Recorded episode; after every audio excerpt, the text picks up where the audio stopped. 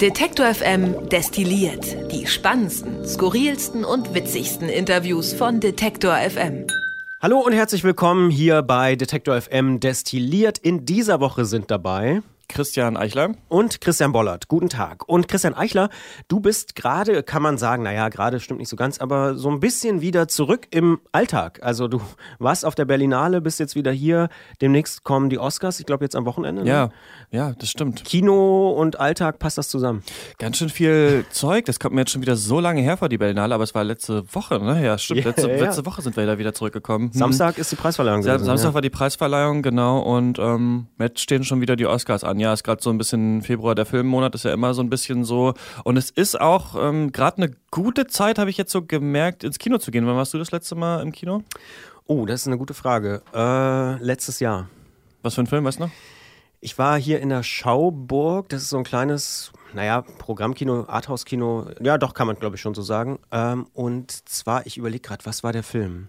Ah, Gundermann. Gundermann, okay. Gundermann habe ich gesehen. Mega Hit. Äh, Freund von mir, Malte, der bei der ähm, Schaubühne Lindenfels arbeitet, auch im Kino, im Programmkino in Leipzig, sagt, das war so mit der erfolgreichste Film von denen im letzten Jahr irgendwie. Der ist richtig abgegangen. Ja? Ich glaube, als ich den gesehen habe, das war ziemlich am Ende des Jahres, mhm. war ich der einzige Leipziger, der ihn noch nicht gesehen hatte. Also gefühlt. Ich habe ihn auch noch, noch gar nicht gesehen, aber irgendwann okay, dann muss ich mir zwei, mal, dann zwei Leipziger mal anschauen. Ja, ja. Aber gerade ist so eine ganz gute Zeit. Also, ne, das ist, die Leute gehen irgendwie, also viele nicht mehr so oft ins Kino. Die großen Multiplexe zeigen natürlich auch so entweder Mega-Franchises, ne, wenn du da nicht irgendwie jeden Superheldenfilm geguckt hast, bist du auch irgendwann einfach raus. Oder so andere Sachen, wo sie immer mal versuchen, ein Franchise draus zu machen, wie jetzt zum Beispiel Alita Battle Angel oder sowas. Aber ja, genau. Und ähm, aber gerade ist so eine ganz gute Zeit doch mal sich mal anzuschauen, was so in den Kinos läuft und sich ein paar Trailer anzugucken, denn wir machen jetzt diesen Filmpodcast Shots auch, mit dem wir auch auf der Berlinale waren, wo ich äh, jede Woche mit zwei Kritikerinnen und Kritikern so über so einen Film streite und dann gibt es oft auch noch so ein Hintergrundinterview dazu. Und dadurch habe ich jetzt natürlich noch so ein bisschen mehr Durchblick und gucke wirklich immer äh, alle Releases mir so durch und gucke mir auch viele Filme an.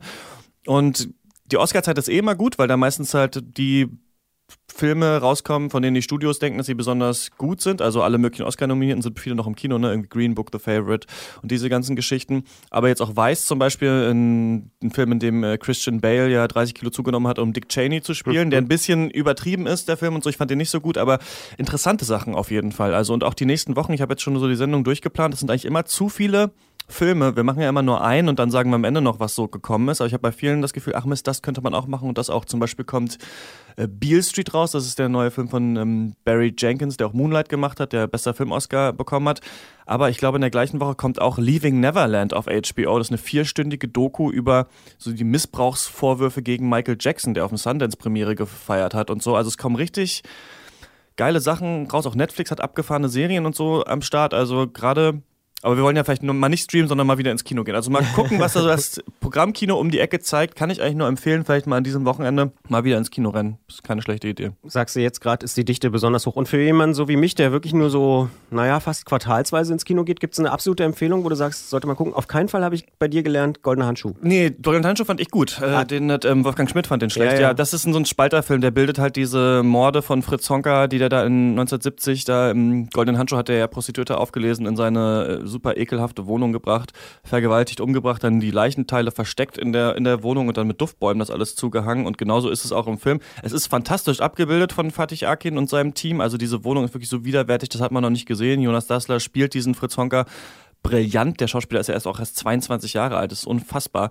Aber ähm, das ist nur was für hartgesotten und ich finde es interessant, weil Warner Brothers, die den Film vermarkten, diesen Trailer so ein bisschen auf Herrn Lehmann gemacht haben. Also man denkt, das wäre so ein witziger Film und da kannst du wirklich nicht mit deiner Oma reingehen oder sowas. Also auf gar keinen Fall, das ist wirklich richtig heavy, aber interessant auf jeden Fall. Also nur da muss man selber danach überlegen, was man davon hält. Da kriegt man nicht so viel Interpretationsebene geboten. Wie ist dieser Mann so geworden? Also das, was Heinz Strunk im Buch, was ja die Vorlage ist, beschreibt, das taucht im Film nicht so richtig auf und das ist so der große Kritikpunkt daran, mhm. genau. Aber, ja, ich, ich fühle mich ja. auch nicht so richtig reingezogen, muss ich sagen. Ich habe den Trailer ja. auch gesehen und dachte auch so, ah, nee. Hm, ist ein bisschen drüber. Ja. Ist ein bisschen drüber. Ja. Aber sonst so die Oscar, also The Favorite zum Beispiel, ähm, falls er noch läuft, kann ich empfehlen. Green Book ist auch, geht die Rassismus-Thematik jetzt nicht so intelligent an, aber ist so ein schöner alter, fast so ein Oscar-Film aus den 90ern. Also da kann man, kann man was finden. So, ja, das wären so Sachen, die man, glaube ich, gesehen haben könnte.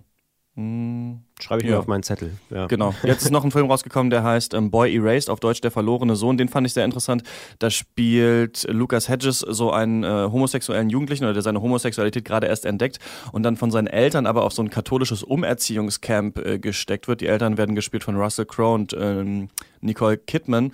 Und der zeigt ganz gut, wie so ja, das sexuelle Erwachen und auch so gesellschaftliche Zwänge auf so einen Jugendlichen wirken können, ohne dass es einen tatsächlichen Zwang gibt. Also er muss, also niemand kann ihn auf diesem Camp äh, eigentlich halten. Er kann da eigentlich jederzeit weg, aber wenn du gerade total noch unsicher bist und ein, junger Erwachsener und deine Eltern sagen, geh mal dahin, dann ist es halt auch erstmal so Sommercamp-mäßig und du weißt gar nicht, dass du hier umgepolt werden sollst. Und diese ganze Thematik packt der Film ganz gut an, ohne in so einem Elend-Kitsch sich zu ergehen. Weißt du, also es gibt manchmal so Filme, bei denen wissen wir alle schon, was die Message ist und dann müssen wir uns jetzt zwei Stunden ansehen, wie er da leidet. Darum geht's gar nicht. Also den kann ich zum Beispiel auch empfehlen, der verlorene Sohn.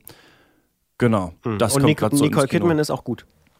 Nicole Kidman ist, spielt abgefahrene Rollen in letzter Zeit. Also die, ja, ne, war ja so die Diva und jetzt, ja, sie altert ein bisschen ihr Gesicht nicht so richtig, merkt man, aber ähm, sie spielt dadurch relativ abgefahrene Rollen. Es gibt, gab auch diese ganz tolle HBO-Serie Big Little Lies, wer, den, wer die nicht gesehen hat, da geht es auch um häusliche Gewalt, so acht Folgen.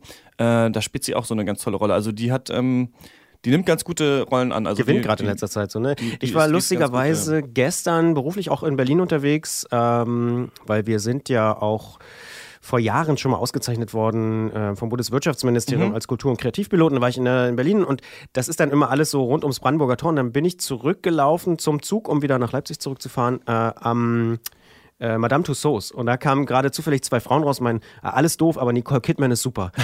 das, ich weiß gar nicht, das fällt mir gerade so assoziativ äh, rein. Und dachte ich so, ach, guck an, ja, ja, äh, genau. Und dann ich, bin ich dann am Brandenburger Tor zurückgelaufen zum, zum Hauptbahnhof. Aber witzig, wie sich manchmal so die, die kleinen Sachen im Alltag auch äh, zusammenfügen. Das heißt, du wartest auch schon auf die Oscars? Willst du hier äh, eine kleine Prognose abgeben oder sagst du, nee, komm, wir gucken uns das erstmal an und dann. Ja, also Roma soll bester Film werden, der Netflix-Film von Alfonso Cuarón, was dann interessant ist, weil dann das erste Mal Netflix-Film besten Film gewonnen hätte. Aus deiner Perspektive oder sagen alle Buchmacher? sagen alle, ich muss zu meinem äh, zu, zu, wie heißt das, zu meinem Übel meiner gest- Schande. Zu meiner Schande gestehen, dass ich bisher nur die Hälfte von diesem Film gesehen habe. Sonst habe ich alle anderen Filme äh, geschaut. du Das ist das ja Problem bei, bei Netflix-Filmen. Da äh, schläft man auch gerne mal ein. So war das nämlich bei mir. Ähm, und ansonsten ist es eine, ist es wohl relativ offen, das Rennen diesmal, weil die Filme alle so ein bisschen gleichwertig sind, diese verschiedenen Gilden, also Schauspieler, Kameramänner und sowas, haben alle so im Vorhinein so unterschiedliche Favoriten geäußert. Also da wird's spannend. Und es ist eine komische Verleihung. Also die Oscars haben so viele Sachen vorgeschlagen in letzter Zeit und sie haben dann immer wieder einen Rückzieher gemacht. Also sie haben gesagt, irgendwie, ja, Chris Hart soll moderieren. Jetzt moderiert niemand die Oscars, das wird interessant. Dann haben sie gesagt, es soll eine Kategorie geben, Popular Film. Haben sie wieder zurückgezogen nach einem Shitstorm. Dann haben sie gesagt, Oscars für Cinematografie und Schnitt sollen in der Werbung verliehen werden, weil es zu langweilig ist. Dann haben sich dann natürlich die großen Kameramänner Hollywoods aufgeregt. Haben sie auch wieder zurückgezogen. Also das wird eine ganz seltsame ähm, Veranstaltung werden. Aber ja, die Oscars haben einfach ein Imageproblem, die Quoten sinken immer weiter und es ist auch einfach verdammt langweilig, diese Veranstaltung. Also, ne, kommt immer einer auf die Bühne, dank seiner Familie, geht wieder runter, dann kommt, wird irgendwann nochmal jedes Lied gespielt. Also, Aber du guckst ja trotzdem an. ich gucke mir das an, aber auch so ein bisschen wie so ein Autounfall. ähm, und diesmal moderiere ich sogar danach die Vormittagssendung hier bei uns. Also dann kann ich sogar direkt hier erzählen, was los ist. Und wir versuchen auch Steven Gätchen zu kriegen für ein, für ein Interview. Mal gucken, ob es klappt. Der ist ja da immer am roten Teppich, ob der dann auch mal seine Eindrücke schildern kann direkt bei uns in der Vormittagssendung. Ja. Also Steven, grad so falls du das hörst, bitte antworte Genau, nochmal. bitte antworte auf meine E-Mail. Bitte melde dich, Steven. Genau. Gut. Ähm, was gibt es sonst noch zu sagen aus dieser Woche bei Detective M? Ich überlege gerade, wir haben uns sehr gefreut die Woche, dass der Grundgesetz-Podcast von unserer Kollegin Rabea äh, in den Apple Podcast-Charts ziemlich weit äh, nach oben gespült worden ist. Ich glaube mittlerweile mit fast auf Platz, also 14 habe ich mal gesehen, also jedenfalls in den Top 20 Ja. äh, kann man sagen. Das ist natürlich ziemlich cool, dass dieses Projekt, der Grundgesetz-Podcast, wo ja Rabea wirklich 100 Folgen Ja. äh, dem Grundgesetz widmen will in diesem Jahr und auch gut dabei ist mit Ja, das Schumacher stimmt. zusammen. Ja, dass das so eine, so eine öffentliche Aufmerksamkeit bekommt, ist natürlich total cool, weil auch für uns als Detektor, die ähm, glücklicherweise, muss man auch sagen, regelmäßig ja auch bei Spotify, bei Apple und bei Deezer und so ähm, gefeatured werden. In den Top 20 zu kommen, ist auch für uns jetzt nicht eine ganz alltägliche Sache. Haben wir uns sehr gefreut. Muss man aber ehrlicherweise auch ein bisschen äh, Wasser in den Wein schütten.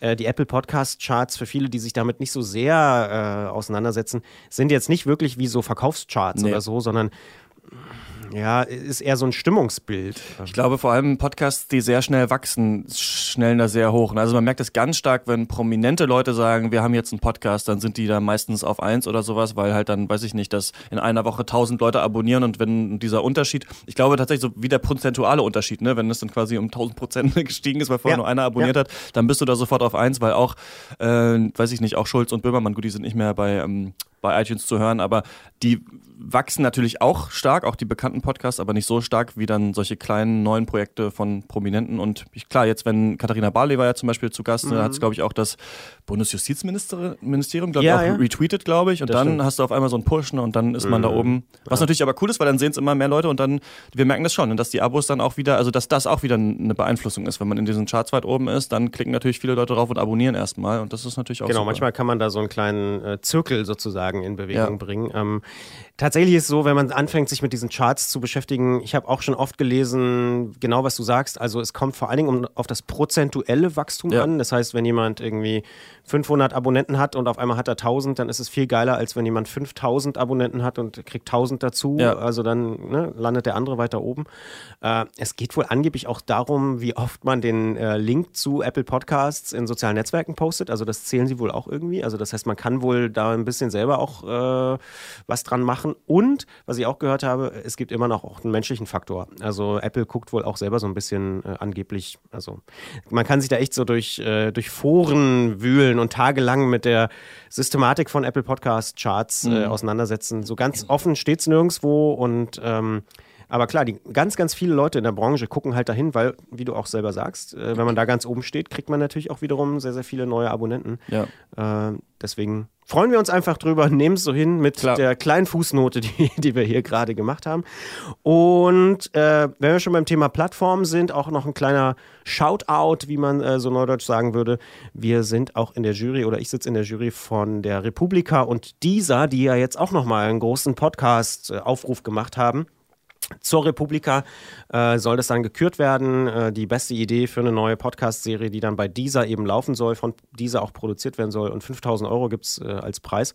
Das heißt, äh, wer Lust hat, da neue Formate zu entwickeln und eben noch kein Netzwerk, keine Plattform oder so, mhm. der kann sich da auf jeden Fall bewerben. Äh, gab es in den letzten Jahren ja relativ oft so mhm. Call for Podcasts. Vom BR, glaube ich. Vom BR gab es einen, von Audible gab es einen. Ja, also stimmt da, da gibt es immer mal, äh, mal wieder solche Sachen, jetzt eben von dieser, ganz spannend und ähm, ja, transparenzmäßig, wir sitzen da in der Jury, äh, ansonsten haben wir damit erstmal nichts weiter zu tun. Aber ich bin gespannt, was da so kommt und finde es gut. Es gab ja auch im Internet, muss man auch sagen, relativ viel Kritik an der Republika letztes Jahr, dass so wenig Podcasts und Audiothemen mhm. ähm, da waren. Und jetzt haben viele geschrieben, hey, jetzt die Republika öffnet sich doch dem Thema Podcast und hat auch erkannt, wie wichtig das ist.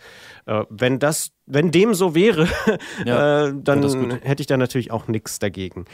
Genau, ja. Gibt es sonst was Neues äh, noch, was wir vergessen haben in dieser Woche? Ich überlege auch. Ich sitze an, an der Folge Rush gerade. Ähm, stimmt. Uns, unser Gaming-Podcast, den machen wir zusammen mit Giga Games. Es, sind, es war so, ähm, letzten Freitag war so das Mega-Release, der Mega-Release-Tag. Das ist ja immer so ein bisschen interessant. Wann entscheiden sich die Publisher, welche Spiele rauszubringen? Weil natürlich, wenn du rauskommst und dann kommt gleichzeitig ein anderes Spiel raus, was auch so ähnlich ist wie dein Spiel. Also sagen wir mal, du machst einen Ego-Shooter, hast vier Jahre dran entwickelt und aber der EA macht das auch und du bringst am gleichen Tag raus, ist natürlich so ein bisschen dumm. Deswegen ist es so eine, wie so eine Politik, ne? wann bringen wir welche Spiele raus.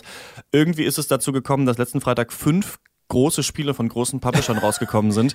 Da ähm, haben sie aber nicht gut überlegt, oder? Oder ja, oder alle haben sich genau dieses. Oder haben irgendwie äh, gedacht, wir grasen uns das gegenseitig nicht ah. ab, aber zum Beispiel zwei Spiele, ähm, Far Cry New Dawn und Metro Exodus, sind beide so Spiele, die in der Postapokalypse spielen, ähm, die sich also beide auch ein bisschen den Markt abgrasen. Und deswegen haben wir gedacht, wir machen mal dieses Thema, die Postapokalypse in Spielen. Das gibt es in Filmen ja auch öfter, ne? bei so Zombie-Filmen zum Beispiel oder Gut, Katastrophenfilme sind eher so die Apokalypse, ne? aber diese quasi, es gibt und was wir auch nicht meinen, ist Dystopie, also nicht sowas wie Blade Runner, sondern so die, es gab ein apokalyptisches Event, äh, Atombombe oder Klimawandel oder äh, ein Krieg und danach ist die Menschheit sehr, sehr dezimiert und lebt irgendwie auf dem Land und was passiert eigentlich dann? Und das ist witzigerweise ein Setting, das Spiele sehr, sehr oft benutzen und wir fragen uns, Stimmt, ja. warum ist das eigentlich so?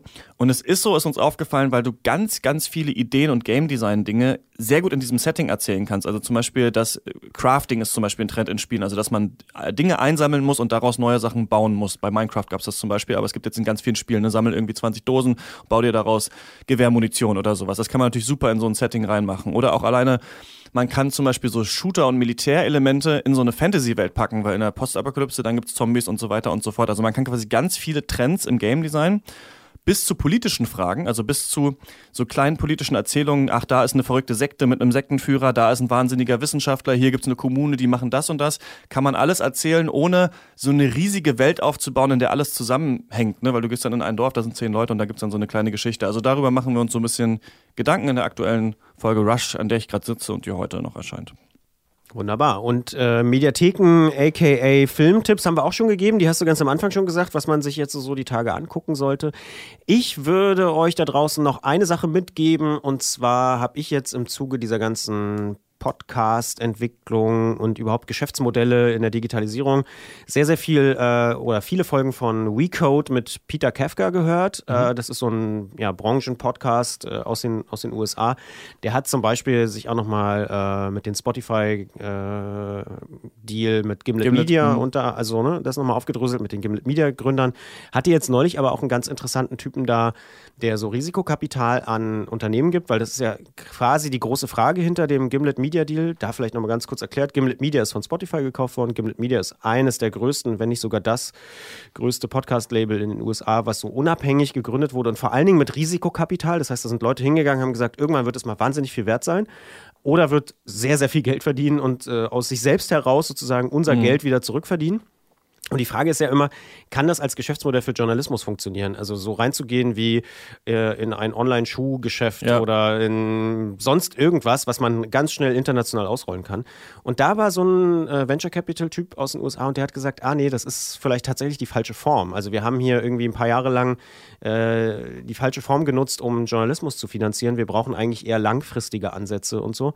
Und ähm, also die Folgen fand ich ganz spannend. Recode mit Peter Kefka ist jetzt auch kein Geheimtipp, aber die letzten Folgen fand ich wirklich sehr, sehr, sehr, sehr interessant. Auch ja, bitte? Achso, auch ein Podcast-Tipp. Ja. Aber willst du deinen Satz noch zu Ende bringen? Na, es gab auch noch eine ganz interessante äh, Journalistik-Professorin, äh, die, die ein Buch geschrieben hat über äh, die digitale Medienkrise und so. Und auch das kann ich nur sehr empfehlen, da mal reinzuhören. Also Wise, BuzzFeed und so, die ja. sind nämlich auch genauso gegründet worden und äh, ja, warum die jetzt Probleme kriegen und warum jetzt zum Beispiel New York Times und Washington Post dann doch ein bisschen besser dastehen gerade. Also es ist ganz, ganz spannend, ja. Auch wenn man das natürlich jetzt nicht eins zu eins vergleichen kann, aber das sind wirklich, also ich habe da äh, viele Inspirationen mitgenommen. Was, was mir auch die Augen geöffnet hat, ist ähm, eine neue Folge vom Zündfunkgenerator von, ist es von Bayern 2 oder von ja, BR? Bayern 2, ja. Von Bayern 2. Ähm, ein unfassbar gute äh, so Radiosendung und ja auch Podcast, die glaube ich einmal alle zwei Wochen oder jede Woche kommt. Weiß ich nicht genau, was der, was der Rhythmus ist, aber es ist eine Folge über Warcore. Das ist äh, eine, die Kriegsfashion, die wir alle tragen. Warum fast alle Kleidungsstücke, die wir tragen, eigentlich aus dem Militär kommen. Das T-Shirt, das gestreifte T-Shirt, die Jeans, der Rucksack, die heutzutage die Bomberjacken, die Lederstiefel und äh, die erklären so ein bisschen, wo das eigentlich herkommt, dass ähm, viele, viele Kleidungsstücke, die wir täglich tragen, eigentlich irgendwas mit dem Militär zu tun haben, bis zu den genormten Größen, die aus dem preußischen Militär kommen. Also früher gab es nur eine maßgeschneidertes und irgendwann war, wurde gesagt, wir machen das alles von der Stange und da hat man sich an den preußischen Militärgrößen ähm, orientiert und das ist ganz interessant, weil wir da gar nicht so viel drüber nachdenken oft. Also auch allein auch der Militärparker und sowas, der zum Beispiel von Vietnam-Veteranen kam, die den in den USA noch anhatten und dann haben sie die Hippie-Bewegung quasi, bei der sie ja auch mit dabei waren oder die Antikrieg Kriegsbewegung, die auch von Veteranen ja auch losgegangen ist und sowas, mit da angesteckt und so. Das ist echt interessant, weil man da selten drüber nachdenkt. Es geht bis zu so philosophischen Fragen, ob wir, warum wir überhaupt so super hyperfunktionale Sachen alle mittlerweile tragen, wenn wir eh nur hier nach Hause und ins Büro wieder gehen, aber trotzdem hast du eine Windbreaker an und irgendwie, äh, also Sportsachen sind wichtig so. und Militärsachen sind wichtig. Das ist ganz, ganz, ganz spannend. Ja, ja. Na, toller Podcast, Zündfunkgenerator. Das ist echt, äh, ja, finde ich ein super Impuls. Mir ist neulich nochmal auch dieses Wort äh, Garderobe, also ne, mhm. ist mir nochmal so klar ja. geworden, dass das ja auch irgendwie so total eben ne, von, von aus dem militärischen äh, Hintergrund irgendwie kommt. Ja, äh, klingt nach einer Hörempfehlung, höre ich auch mal rein Auf jeden die Fall. Tage. Und damit sind wir raus für diese Woche, wünschen ein, es wird schon wieder, glaube ich, relativ sonniges Wochenende und äh, sagen bis bald. Bis dann. Wer unsere Arbeit regelmäßig unterstützen und damit für mehr Programm sorgen will, findet uns auch bei Steady. Alle Infos auf detektorfm.steadyhq.com.